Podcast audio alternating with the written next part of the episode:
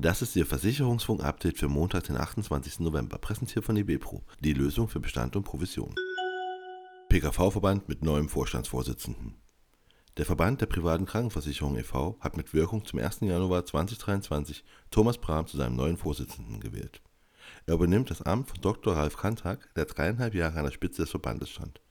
Brahm ist seit 2018 Vorsitzender der Vorstände der DBK Versicherung sowie seit 2019 stellvertretender Vorsitzender des PKV-Verbandes und Vorsitzender des Vertriebsausschusses.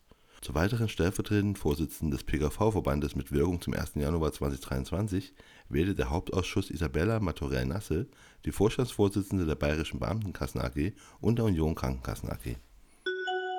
BDVM mit neuer Führung die Mitglieder des Bundesverbandes Deutscher Versicherungsmakler, der Spitzenorganisation der Versicherungsmakler in Deutschland, haben Dr. Bernhard Gause zum Nachfolger von Hans-Georg Jensen gewählt, der nach über 20 Jahren als geschäftsführender Vorstand in den Ruhestand gehen wird. Gause war über 20 Jahre für den Gesamtverband der deutschen Versicherungswirtschaft in zahlreichen Funktionen tätig, zuletzt als Mitglied der Geschäftsführung mit inhaltlichem Schwerpunkt Risikoschutz für Gesellschaft und Wirtschaft. Netfonds bleibt stabil in herausforderndem Marktumfeld. Die Netfonds AG hat in den ersten neun Monaten des Jahres einen Bruttokonzernumsatz von 131,7 Millionen Euro eingefahren. Dieser hat im Vergleichszeitraum des Vorjahres noch bei 128,1 Millionen Euro gelegen. Das operative EBITDA liegt trotz weiterhin hohen Investitionen in die Weiterentwicklung der Finfire-Plattform und den damit verbundenen Kosten nach neun Monaten bei 3,1 Millionen Euro. Vermittlerverband stellt Beirat neu auf Der Bundesverband Finanzdienstleistungen AfW hat auf seiner Mitgliederversammlung den dreiköpfigen Beirat gewählt Neu an Bord sind Versicherungsmaklerin Andrea Irmscher und Unternehmensberater Dr. Peter Schmidt. Covomo und Wechselpilot kooperieren. Das Vergleichsportal Covomo und Wechselpilot haben ihre Kooperation bekannt gegeben.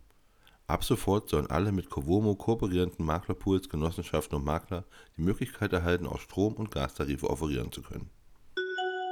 Allianz und DHL entwickeln Logistikpipeline. Die Allianz Real Estate hat einen Kaufvertrag über ein Portfolio von fünf erstklassigen Logistikimmobilien in Niederlande, Polen und Finnland mit dem Logistikunternehmen DHL abgeschlossen.